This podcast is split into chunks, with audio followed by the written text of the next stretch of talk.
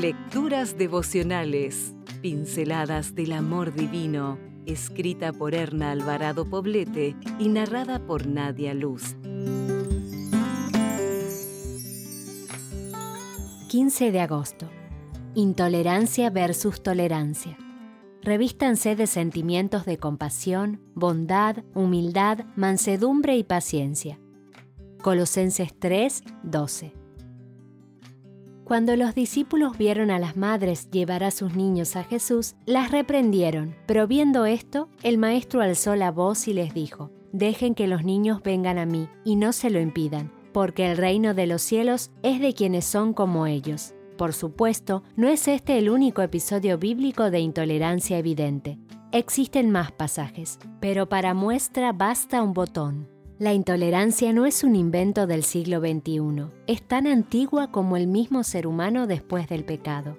Se manifiesta cuando tenemos dificultades para aceptar ciertas opiniones, actitudes y conductas de otras personas que son de alguna manera diferentes a los nuestros o que están alejados de nuestros propios intereses y maneras de pensar. En la actualidad, la intolerancia se puede palpar en casi cualquier lugar, adultos intolerantes a la naturaleza juvenil e infantil, jóvenes que no toleran a los más mayores, hombres y mujeres intolerantes a las diferencias propias de los géneros o de la ideología política.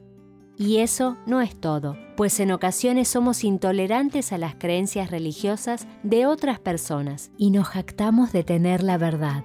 La Biblia es muy clara respecto a la importancia de que seamos tolerantes. En palabras del apóstol Pablo y a manera de súplica recibimos la siguiente exhortación.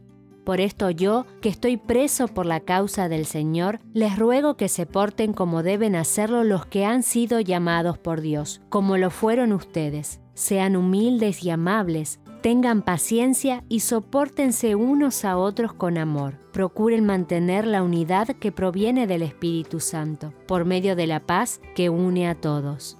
La consideración y el respeto son manifestaciones evidentes de tolerancia. La mayor prueba de tolerancia cristiana consiste en que nos demos la mano y caminemos juntos, haciendo un equipo en el nombre del Señor, a pesar de todas las cosas en las que no coincidimos.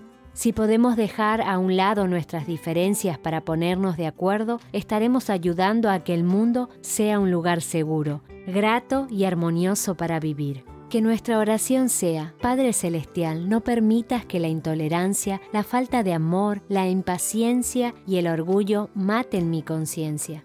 Perdona mi estrechez espiritual. En Cristo Jesús. Amén.